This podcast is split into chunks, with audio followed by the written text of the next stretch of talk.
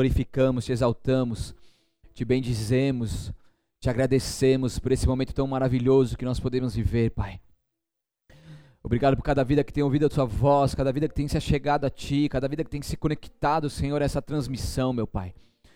Nós sabemos que o Senhor é que une propósitos, o Senhor realiza a tua, a tua vontade acima de todas as coisas. Nós sabemos que essas pessoas que estão conectadas conosco, Senhor, elas não estão ali por acaso, não estão em vão, não estão porque não tem nada para fazer mas elas estão acima de tudo porque o Senhor as conduziu até esse momento. E eu te peço, Senhor, que o Senhor fale profundamente aos seus corações, que o Senhor traga uma edificação sobrenatural sobre elas, aonde elas venham ser tocadas, impactadas, possam ser libertas também, Senhor, curadas, santificadas por ti, Senhor. Possam ser alcançadas pela tua graça, pela tua misericórdia, e que em nome de Jesus o Senhor fale profundamente com eles, Senhor, de forma específica que o Senhor os ministre, Senhor, de forma individual, Senhor, porque tu conheces os seus corações, tu sabes aquilo que cada um passa. Mas o Senhor tem uma palavra rema para cada um. E eu te peço que essa bênção se estenda sobre cada um deles, meu Pai. E eu coloco aqui à disposição do teu reino, usa-me como instrumento em tuas mãos. Quero ser um instrumento para que a tua igreja seja edificada, Senhor. Me dá sabedoria, unção, graça e me capacite em nome de Jesus. Amém. Glória a Deus. Nós estamos então numa série muito propícia para esse momento que chama O Rei está voltando. Deus ele nos deu a oportunidade de poder aprender um pouco mais sobre a quarentena de Jesus aqui na semana retrasada. Depois Deus continuou falando sobre a pregação de Pedro, o quanto que essa pregação de Pedro tem a ver com os dias de hoje, o quanto que ela impactou e salvou 3 mil pessoas que se batizaram ali e, e, inseridas à igreja de Cristo. E nós também continuamos falando sobre a importância de entendermos quem é Jesus e por que, que Jesus leva esse título, porque ele é verdadeiramente o Rei. E eu quero estar falando hoje, nesta noite, sobre Jesus, o Rei dos Reis. E como que um homem que entrou em Jerusalém montado em um jumentinho pode ser o Rei dos Reis que está vindo reinar sobre toda a eternidade. A palavra de Deus ela é, ela é muito. Ela tem muitos desafios para que a gente possa entender perfeitamente aquilo que o Senhor quer nos falar. Ele tem muitos mistérios e o Senhor, em todo momento, ele mostra a simplicidade do teu evangelho.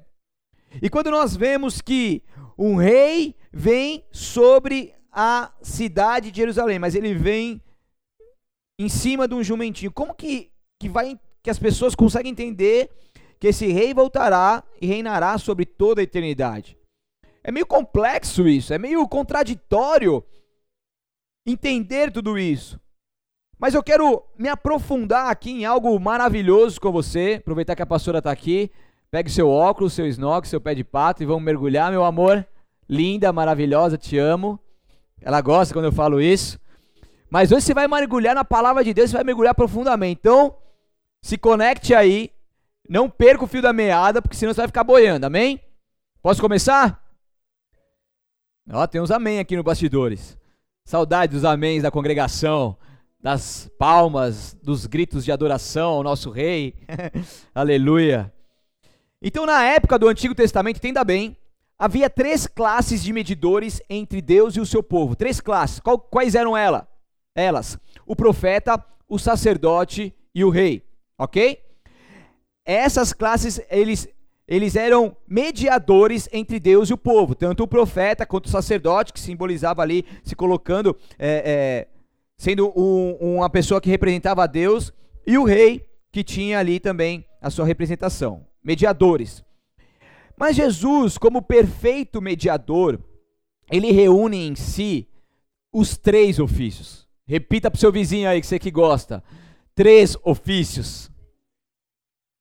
É isso aí, quero ver os bastidores aí, hein? Então, Jesus, ele é o Cristo profeta que ilumina as nações. Ele é o Cristo sacerdote que se ofereceu como sacrifício pelas nações. E também é o Cristo rei que reinará sobre todas as nações. Três ofícios numa só pessoa, Jesus Cristo o profeta, o sacerdote e o rei. Quando Deus enviou um anjo Gabriel a Nazaré, uma cidade é, uma cidade da Galiléia para anunciar a Maria o nascimento de Jesus pelo seu ventre, ele disse assim: Isso está em Lucas 1, 33 ao 35, tá? Se você está com a sua Bíblia aberta aí, a gente vai ler alguns versículos, vários versículos na verdade. E se você quiser, abra comigo aí em Lucas 1, versículo 33 ao 35. Diz assim: E reinará eternamente na casa de Jacó, e o seu reinado não terá fim. Repita comigo aí na sua casa: não terá fim. E disse Maria ao anjo: Como será, como se fará isto? Visto que não conheço algum homem. E respondendo o anjo, disse-lhe: Descerá sobre ti o Espírito Santo, e a virtude do Altíssimo te cobrirá com a sua sombra. Por isso também o santo que de ti há de nascer será chamado Filho de Deus. Então o anjo profetizando sobre a vinda do Messias no ventre da Maria, da Virgem Maria. Então, após o nascimento de Jesus na cidade de Belém, ele é recebido pelos reis magos, que levam com ele três presentes. Que são esses três presentes? Ouro, segura aí, incenso e mirra. Se liga na missão, na revelação de Deus aqui. Quantos presentes? Três. Ouro, incenso e mirra. Quantos magos eram? Quem disse que era três? Na Bíblia Sagrada não fala que são três magos, sabia? É sério. É que você vê nas limitações. Porque, como foram três presentes, as pessoas associam que foram três reis magos. Mas na Bíblia não falam que são três magos, tá? E o que, que era mago? Mago parece um negócio de magia, assim, né? Que loucura, cara. Mas os magos, naquela época, eram uma espécie de conselheiro ou sacerdote. Então fiquem tranquilos, não é magia negra, tá? Eram conselheiros ou sacerdotes. E, e eles dizem três pela quantidade de presentes, mas a Bíblia não relata a quantidade dos magos. Então, em Mateus 2,11, diz assim: E entrando na casa, acharam o menino com Maria, sua mãe. E prostrando-se, o adoraram. E abrindo os seus tesouros, ofereceram-lhe dádivas, ouro, incenso e mirra. O que, que significa três presentes para uma pessoa só que acabou de nascer? Eu vou te falar. Incenso era um presente para um sacerdote que representa espiritualidade. Incenso para um sacerdote, a mirra é para o profeta.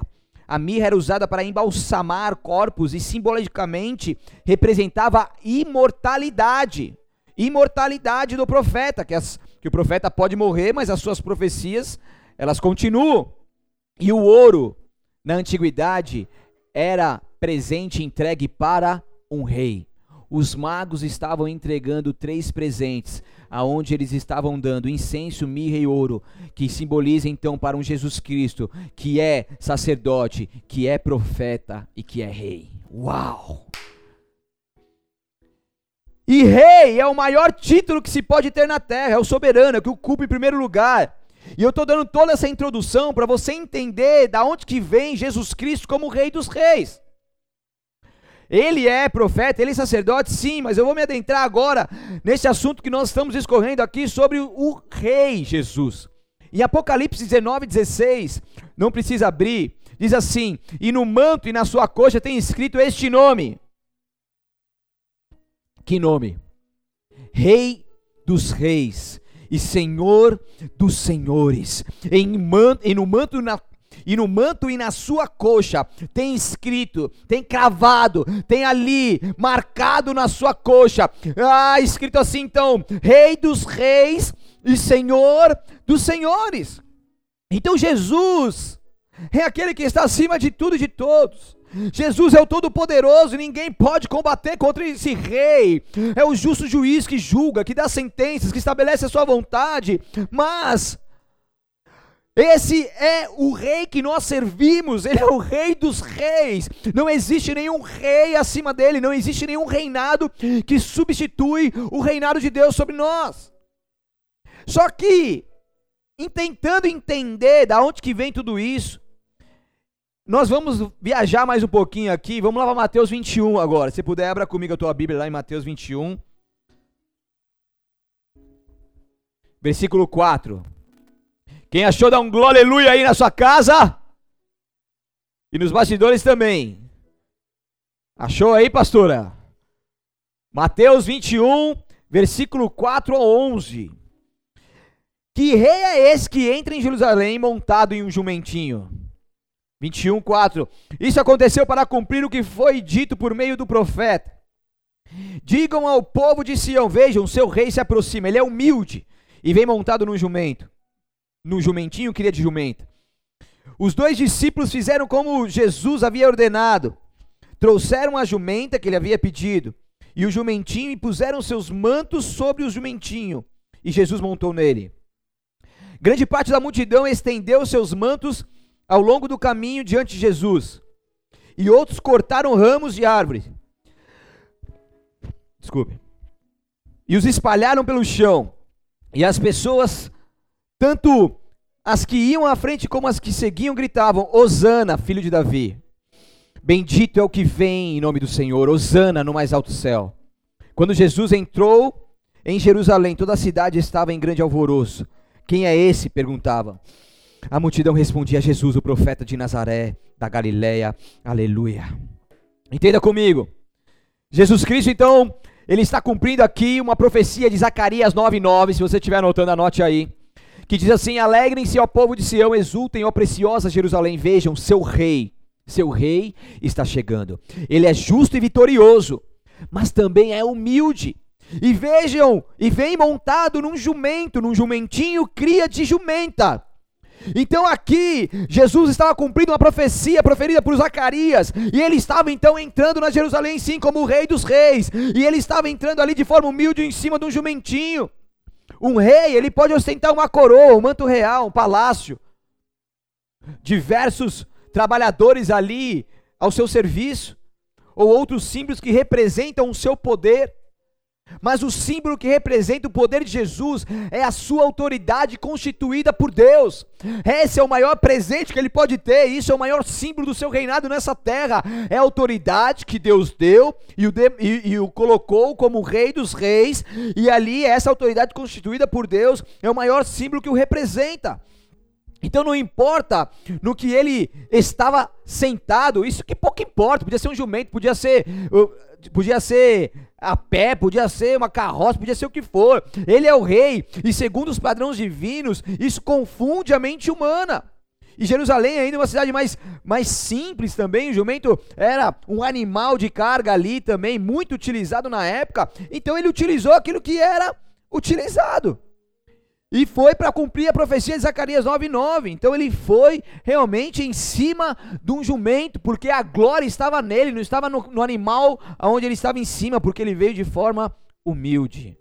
Porque Jesus é humilde, gritavam Hosana, ou seja, salva-nos, suplicamos, esse é o rei que vai nos salvar, Hosana, Hosana, salva-nos do império romano, salva-nos da, da opressão romana. Mas essas mesmas pessoas que estavam gritando ali, Osana, depois essas pessoas irão clamar: crucifica-o, crucifica-o. E daí você sabe o que fizeram depois com ele? Coroaram ele como com, com uma coroa de espinhos e deram a ele um trono único que foi a cruz do Calvário. Eles não queriam um rei manso e humilde, eles rejeitaram aquele que veio como rei dos reis e senhor dos senhores. Eles rejeitaram Jesus Cristo de Nazaré. Antes gritavam Osana, me salva, mas depois eles gritavam crucifica-o, crucifica-o, coroá-lo com uma coroa de espinho e deram a ele um trono de cruz. O Cristo sacerdote também é o Cristo rei. Por mais que ele foi rejeitado, ele tem uma história nessa terra onde ele mostrou ali toda a sua divindade, a sua autoridade, o seu reinado. E o Cristo, como nós vimos que também é sacerdote, ele também é o Cristo Rei. E o plano de Deus para o, o, o governante perfeito foi o de que ambos os ofícios fossem investidos na mesma pessoa, tanto sacerdote como rei. Daí eu quero te levar aqui a uma reflexão também um pouco mais profunda, que nós vemos na história de Melquisedeque, que ele foi tanto rei de Salém como sacerdote do Deus Altíssimo. Isso está lá em Gênesis capítulo 14, versículo 18, que diz: Melquisedeque, Gênesis 14, 18. Melquisedeque, rei de Salém, e o sacerdote do Deus Altíssimo trouxe pão e vinho. Presta atenção no que eu estou falando. Em mais ou menos um século e meio antes do nascimento de Jesus, então 150 anos mais ou menos antes de Jesus nascer, o país ele foi governado por uma sucessão de sumos sacerdotes. O que, que era isso? que eles eram governantes civis, governantes do país, mas também eram sacerdotes. Então eram reis, governantes e também sacerdotes. Eles tinham esse ofício e eles exerciam esses dois ofícios. Durante a Idade Média, o Papa ele reivindicou e tentou exercer um poder também, tanto espiritual como sacerdote, como temporal sobre a Europa como governante. Então ele pretendia governar como representante de Cristo, segundo afirmava, tanto sobre a igreja como sobre as nações. Presta atenção comigo. Dr. Sweet, ele escreveu assim: As duas experiências, a judaica e a cristã, fracassaram. E até onde se pode julgar por seus exemplos, esses exemplos, nem os interesses temporais, nem os espirituais dos homens serão promovidos quando confiados ao mesmo representante. A dupla tarefa é grande demais para ser desempenhada por um só homem. Mas, preste atenção comigo, os, escritor, os escritores inspirados, eles falavam da vinda de um que era digno de exercer o duplo cargo. Este era o Messias esperado, tanto governante, rei, como sacerdote. Então, de acordo com as profecias do Antigo Testamento, o Messias seria um grande rei da casa de Davi, que governaria Israel e as nações, e por meio do seu reinado áureo de justiça, paz e prosperidade. Isaías 11 fala disso, Salmo 72 fala disso. Então presta atenção comigo, Jesus ele afirmou ser ele esse rei. E na presença de Pilatos, ele testificou que nasceu para ser rei, explicou que o seu reino não era deste mundo. Isto é, não seria um reino fundado por força humana, nem seria governado de acordo com os ideais humanos. João 18,36 fala sobre isso. Ele estava falando ali com Pilatos. Antes da sua morte, Jesus predisse sua vinda como poder e majestade para julgar as nações. Se tiver em Mateus ainda, abra lá em Mateus 25, 31.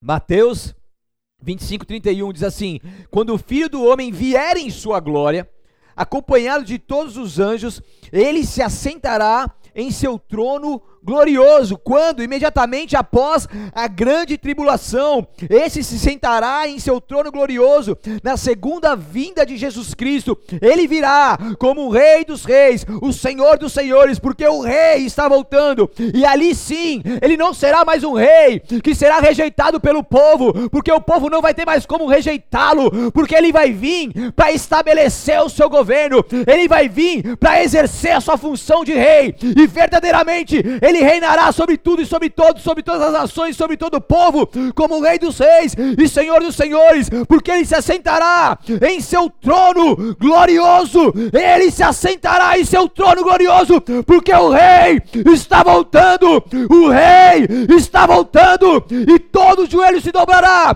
toda língua confessará que Ele é o Senhor, que Ele é o Rei. Aleluia! Oh! Não terá mais como negar, todos verão, todos verão, todos verão ele vindo, todos verão ele reinando. Não tem poder maligno nenhum que vai que vai resistir ao poder de Deus. Abra comigo lá em Salmo 110. Aleluia. Vamos mergulhar mais um pouco. Aleluia. Ele é o Cristo, filho do Deus vivo. Ele é o governante, sacerdote, ele é o rei, sacerdote. Ele é o profeta. Ele é aquele que exerce a sua função verdadeiramente, e a Bíblia Sagrada mostra, evidencia tudo aquilo que ele é, que ele, que ele e, e, que ele irá fazer nessa terra. Em Salmo 110, versículo 1, diz assim: O Senhor disse ao meu Senhor: Sente-se ao lugar de honra, à minha direita, até que eu humilhe seus inimigos e os ponha debaixo dos seus pés. O Senhor estenderá seu reino poderoso desde Sião. Você governará seus inimigos. Quando você for à guerra, seu povo servirá de livre vontade, você está envolto em vestes santas e sua força será renovada a cada dia como orvalho da manhã. Interessante que lá em Marcos, não precisa abrir, estou falando das referências, se quiser anotar, anote.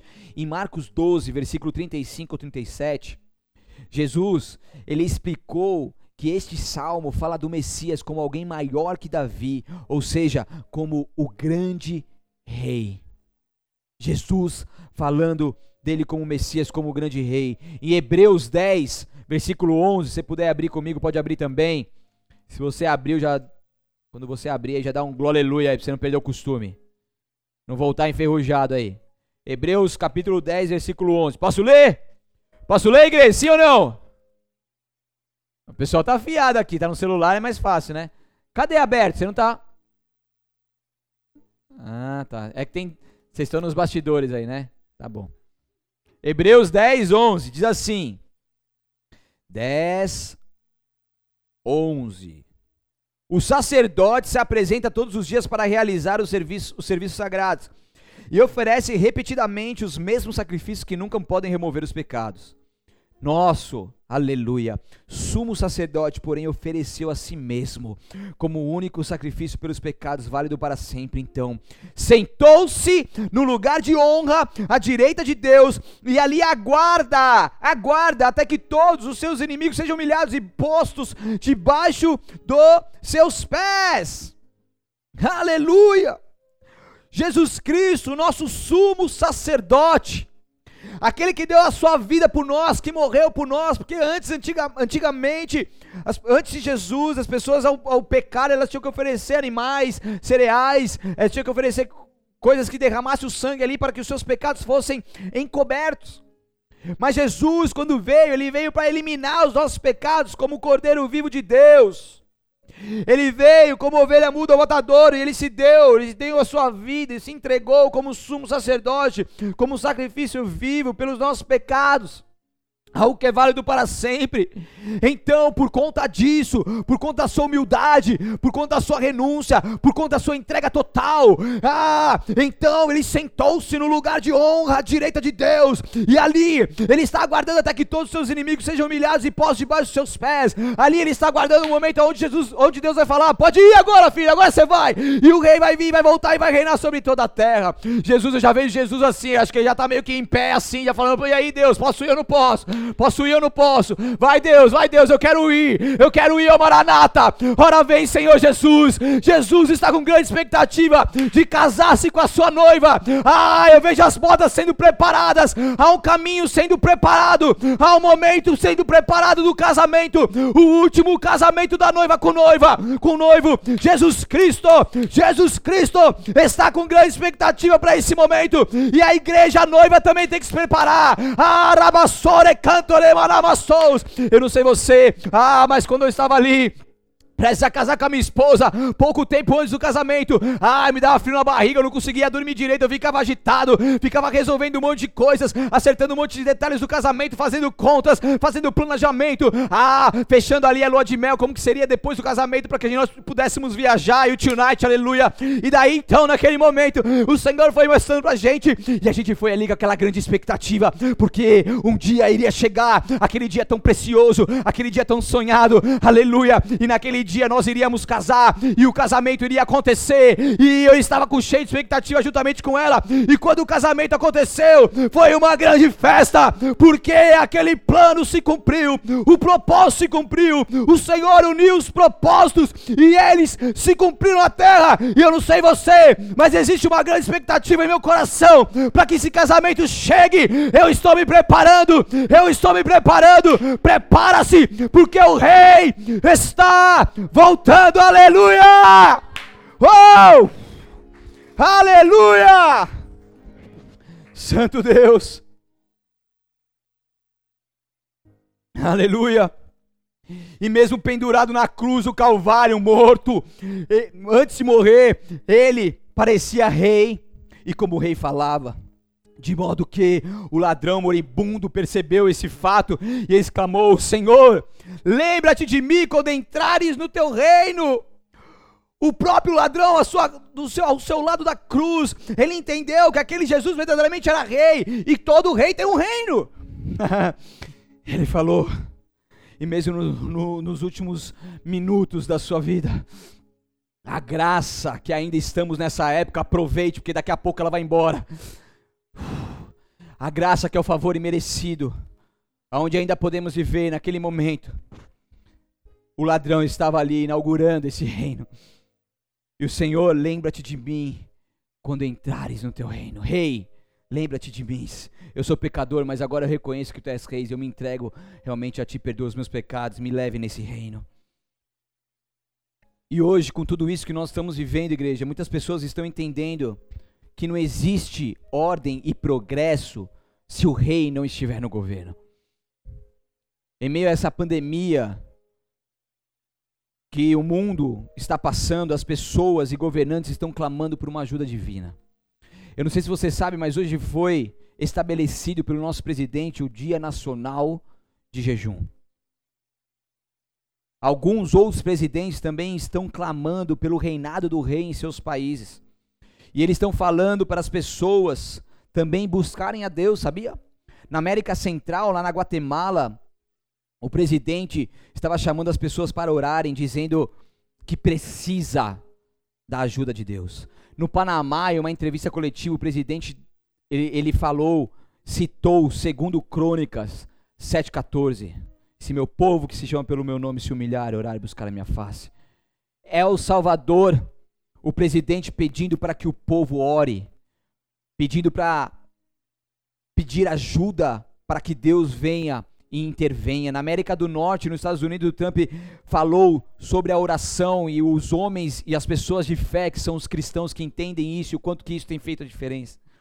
Na América Latina, o presidente do Paraguai disse que tem fé em Deus, no seu poder e em sua misericórdia. E na nossa nação, a mesma coisa tem acontecido. Não sei se você entende um pouco, nós sabemos que temos uma estera ali dentro. E essa estera está chamando o povo, juntamente com o presidente, para que possa clamar.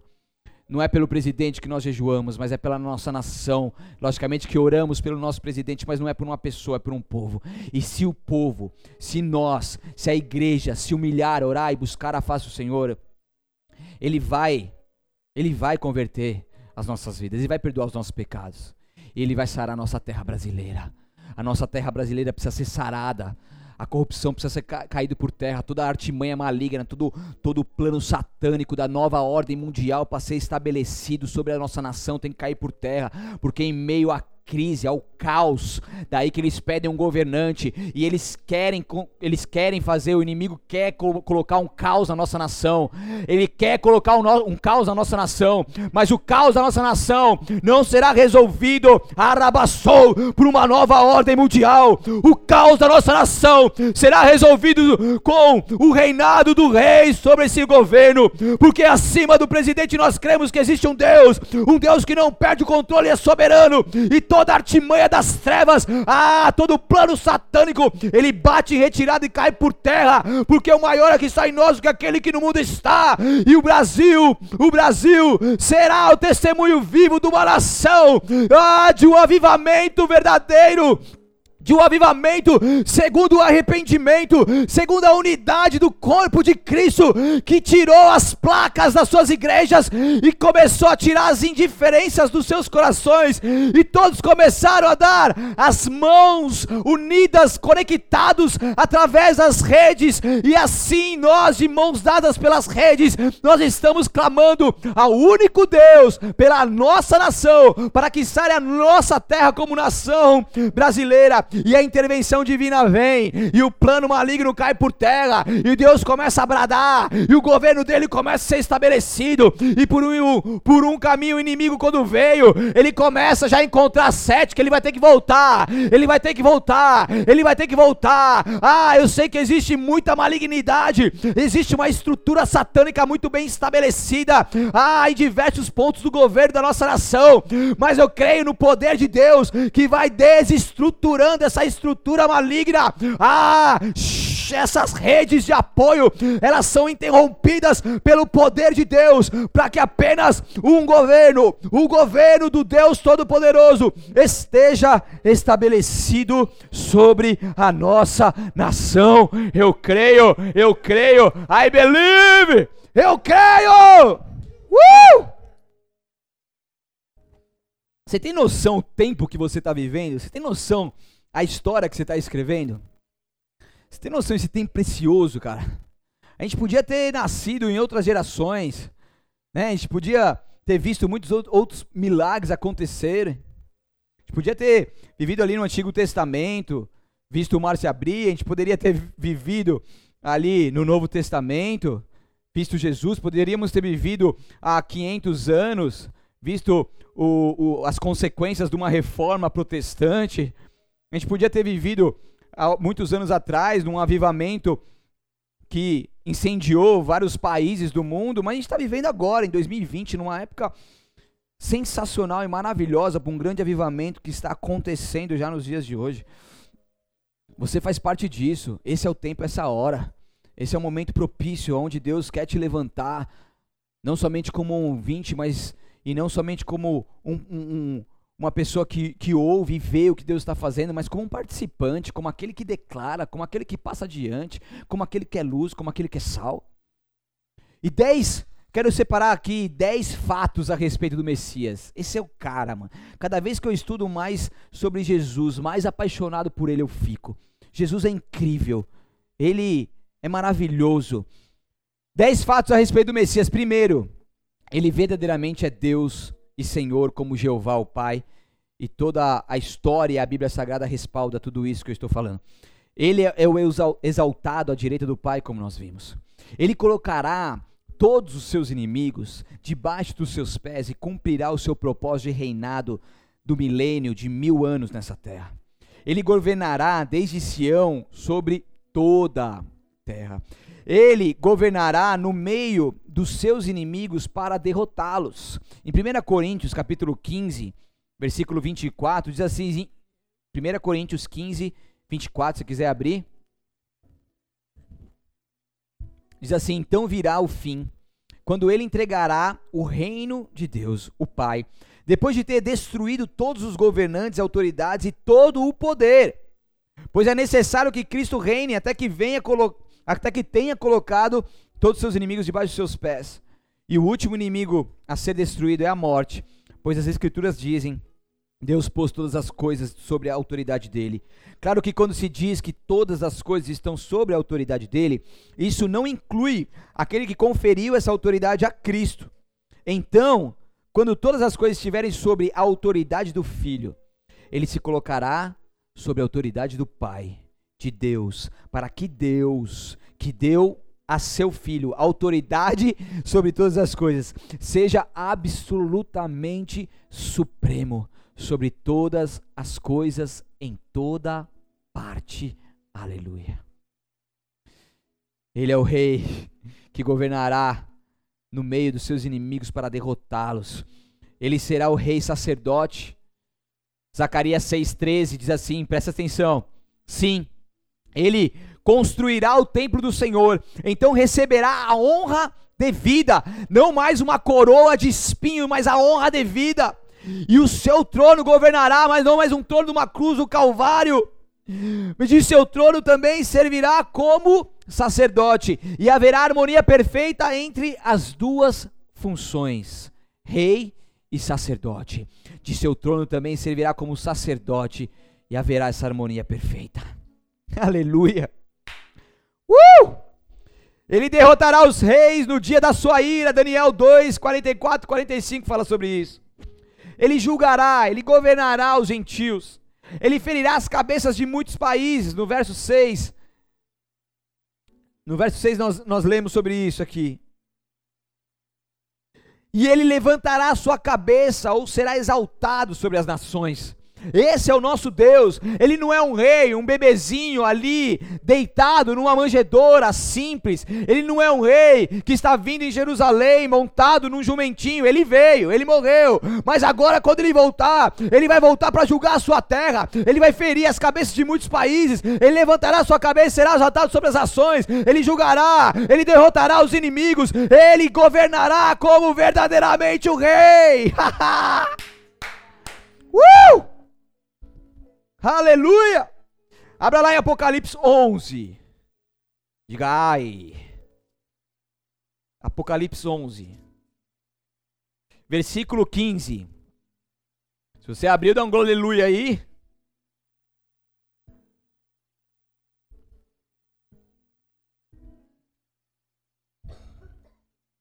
Apocalipse 11, versículo 15.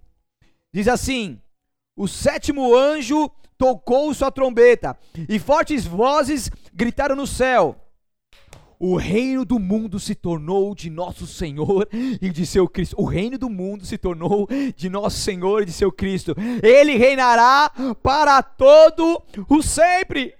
Os 24 anciãos que estavam sentados em seu trono diante de Deus se prostraram com o rosto em terra e adoraram, dizendo: Nós te agradecemos, Senhor Deus, o Todo-Poderoso que és e que eras, pois agora assumiste o teu grande poder e começaste a reinar. A sétima trombeta em breve soará, anunciando a chegada do Rei dos Reis. Não haverá nenhum caminho de volta, Deus estará no controle absoluto da terra, reinando como rei. Os reinos do mundo estarão sobre o seu governo. O rei dos reis voltará em breve. O soberano, o sábio Senhor, o rei Jesus, o rei Jesus. Aleluia. Uh! Aleluia.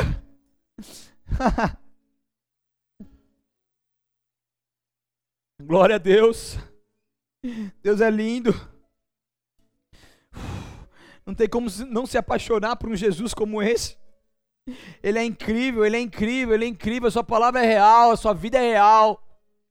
As profecias na Bíblia Sagrada são reais, elas estão acontecendo, elas vão acontecer. Isso em breve acontecerá. Sétima trombeta em breve se orar. Entenda, o Rei Jesus não há de vir, porque na verdade o Rei Jesus tem vindo, isso já está acontecendo. Aleluia. Jesus ele veio ao mundo, morreu, ressuscitou, e depois da sua ressurreição, Jesus declarou: É-me dado todo o poder no céu e na terra. Mateus 28, 18 diz isso. Depois de sua ascensão, ele foi coroado, entronizado com o Pai. Jesus disse: É-me dado todo o poder no céu e na terra. Isso significa que, diante de Deus, Jesus é rei.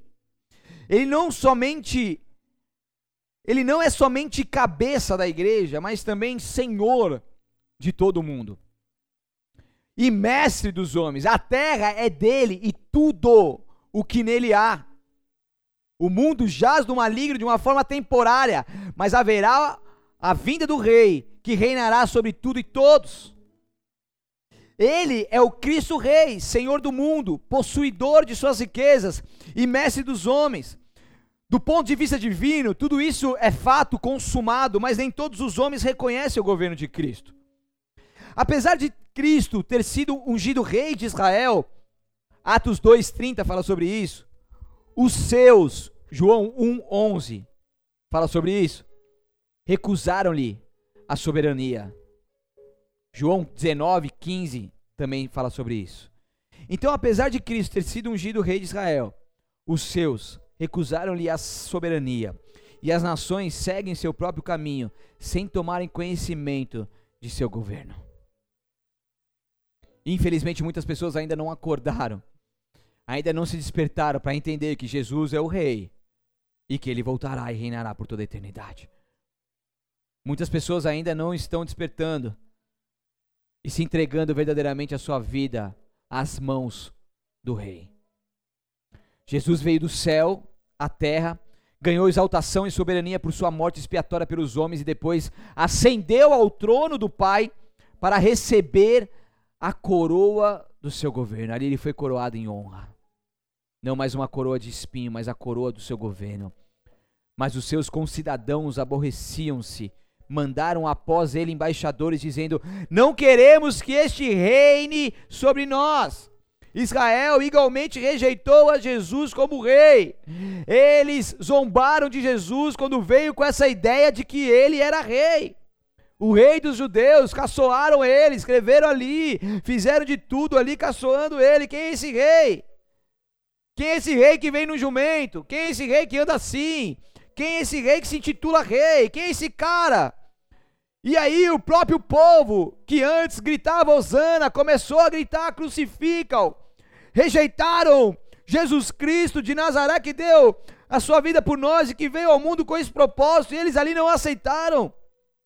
Mas Cristo regressará ao mundo e recompensará os seus servos, afirmará a sua soberania sobre o mundo e punirá os ímpios esse é o tema central do livro de Apocalipse. Ele voltará a este mundo, ele recompensará aos servos, ele dará a coroa da vida àquele que perseverar até o fim. Esse será salvo e com ele viverá por toda a eternidade. Morará na Nova Jerusalém para toda, por toda a eternidade. Deus, ele é soberano. Deus nunca perde o controle e ele punirá os ímpios, aqueles que não se converterem. O tempo é agora. A arrependei-vos, arrependei-vos, porque esse é o momento, porque chegará um momento aonde não haverá mais como voltar atrás. Ah, daí sim já era, daí sim é a morte eterna. Eu não sei você, mas é tempo de o Senhor restaurar o nosso temor. Eu não sei você, mas você precisa entender uma coisa: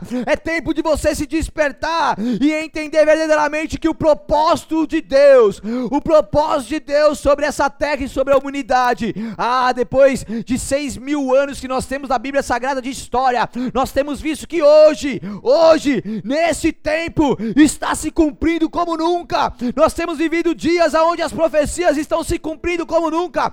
Nos últimos três meses, o que aconteceu no no mundo. Ah, não se compara as coisas que aconteceram antes. Existem muitos sinais notórios. Você não pode ficar apático mediante a isso. Deus está te chamando, Deus está te acordando, Deus está te despertando, te chacoalhando, te levantando e falando: Filho, você também será recompensado, filho. Entenda a soberania de Deus e renda a Ele, filho. Entenda a morte de Jesus Cristo, Cristo Rei, o sacerdote que deu a sua vida por mim e por você. Entenda isso e se renda a ele verdadeiramente, Ele perdoa os seus pecados, Ele te aceita, Ele te acolhe, Ele te abençoa. Ele te ajuda, deixa Ele ser o seu Senhor, deixa Ele ser o seu Salvador, deixa Ele ser o seu Rei, aleluia, aleluia. O Senhor, o Senhor sentar-se-á, Ele sobre o trono de Davi, e ali continuará o reino do filho de Davi.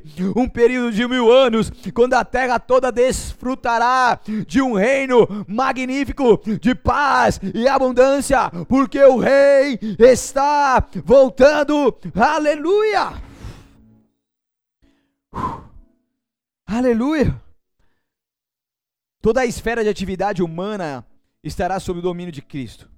A impiedade será suprimida com vara de ferro. Satanás será preso e a terra ficará cheia do conhecimento e da glória de Deus, como as águas cobrem o mar. Acredite você ou não, isso vai acontecer. Tudo foi preparado para a sua vinda está se preparando para a sua volta. Aleluia. Todos os reis que já existiram um dia após sua morte, eles não puderam reinar mais. Mas nem a morte pôde, ser, pôde parar o Rei dos Reis, Senhor dos Senhores. E ele sobreviveu. E ele ressuscitou. E hoje ele está à destra do Pai. Só esperando o Pai falar: vai, pode ir, agora vai. Todos os reis que existem, quando o rei voltar, terão que se curvar a Jesus Cristo, o Rei dos Reis. Aquele Jesus que entrou em Jerusalém montado em um jumentinho, ele voltará nas nuvens para governar a terra por toda a eternidade.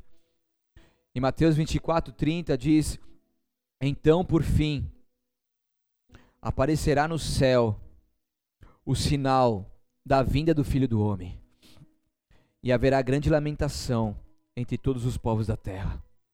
Eles verão o Filho do Homem vindo nas nuvens do céu, com poder e grande glória. Com poder e grande glória. Ele veio em Jerusalém montado no jumentinho, mas ele voltará nas nuvens para governar toda a terra.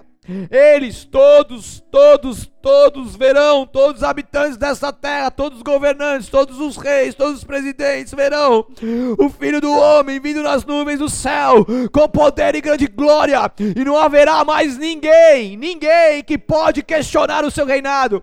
Não haverá mais ninguém que pode falar: "Não, isso é mentira, ele não é rei nada". Não, porque será notório, a sua glória será permanente.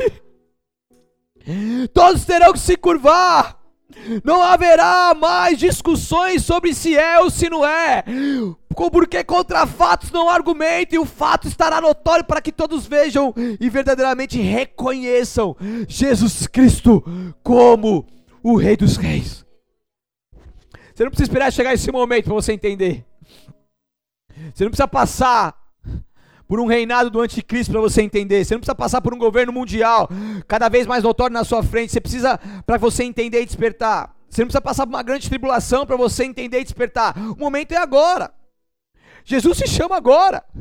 Jesus deu a sua vida por você. Você tem noção que é isso? Quem, quem nessa, nesse mundo deu a sua vida como ovelha? Como ovelha mudo, como cordeiro vivo de Deus. Ele deu a sua vida por mim e por você. Quem nessa vida fez isso por mim e por você? Quem pode perdoar os nossos pecados? Quem pode nos dar o livre acesso ao trono da graça? É Ele, é Jesus Cristo, Ele é o caminho, Ele é a verdade, Ele é a vida. E esse rei, ele está aqui à disposição, falando: Filho, se você entender tudo isso que está sendo falado, e se você simplesmente se entregar a mim, eu vou reinar na sua vida. Eu não sei você, mas eu já andei perdido por muito tempo na minha vida. Eu já andei sem um rei, sem um pastor, sem uma pessoa acima de mim, como Deus soberano, me ajudando. E como é ruim andar perdido, cara. Como é ruim você querer tomar decisão e você tomar pela sua emoção e você fazer besteira. Mas quando você tem um rei, você fala, Senhor, que o seu governo venha sobre mim. E daí você não anda mais perdido. Sabe por quê? Porque quando você vai tomar uma decisão, você busca ele e ele, ele mostra para você o que você deve fazer. Quando você vai numa reunião, quando você vai conversar com alguém, quando você vai fazer alguma compra, quando você vai fazer alguma coisa, quando você vai ler a palavra, a revelação que ele dá é ele, porque ele começa a governar a sua vida, ele começa a falar, filho, deixa que eu estou no controle de todas as coisas. Deixa que eu cuide de você. Você já tentou por si só fazer muitas coisas, resolver muitas coisas, mas agora é o momento de você entregar esse governo da sua vida em minhas mãos, porque eu, como Rei dos Reis, o soberano, o Senhor, eu vou cuidar de você. Confia em Deus, confia plenamente nele, deposite toda a sua confiança nele, espere no Senhor. Você verá coisas tão grandes e maravilhosas que você nunca antes viu na sua vida. O rei está voltando. Mas antes que ele volte, permita que ele seja o seu rei. Permita-se viver plenamente com ele. Uma vida plena ainda nessa terra. Você desfrutará de uma abundância com ele, eu creio nisso. Cristo ele realizou muitas obras, porém a obra suprema que ele consumou foi a de morrer pelos nossos pecados, pelos pecados do mundo. Incluídas nessa obra expiatória figuram a sua morte a sua ressurreição e a sua ascensão. Jesus é o autor da salvação, da libertação, do perdão dos pecados, e esse Jesus que ascendeu voltará como Rei dos Reis. E se você quer esse Jesus, eu quero te fazer um convite nesta noite. Aí na sua casa, como um sinal que você faz para Ele, mesmo que tenha pessoas ao seu lado, não se importe com isso, levante uma das suas mãos bem alto. Eu quero orar por você, eu quero te fazer um apelo, eu quero que você repita comigo a sua oração. Se você quer entregar sua vida para Jesus, repita assim comigo, levante uma das suas mãos bem alto. Levante uma das suas mãos bem alto. E repita assim comigo, Senhor Jesus, eu reconheço que sem ti eu nada sou. E nessa noite, eu me entrego por completo a ti. Eu te peço perdão pelos meus pecados. Lava-me com teu sangue me purifique e justifique, porque a partir de agora eu sou totalmente teu. Eu creio que tu és o Deus Filho, que veio ao mundo em carne, morreu, ressuscitou, e hoje vive está à destra do Pai, e voltará como o Rei dos Reis. E eu declaro que tu és o meu Senhor e Salvador. Escreva meu nome no livro da vida, para todos sempre. Amém. Senhor, eu oro para as pessoas que fizeram essa oração. Eu te peço que o Senhor os guarde e os livre de todo mal, e que esse processo de conversão seja sem interrupções, para a honra e glória do santo nome do Senhor. Que o Senhor cuide de cada um, Senhor. Que o Senhor alimente cada um, o Senhor supra suas necessidades. Faça viver uma prosperidade do alto. E que eles sejam bem-vindos agora à família de Cristo, Senhor, para todos sempre. Em nome de Jesus. Amém. Glória a Deus. Você que fez essa oração, antes você.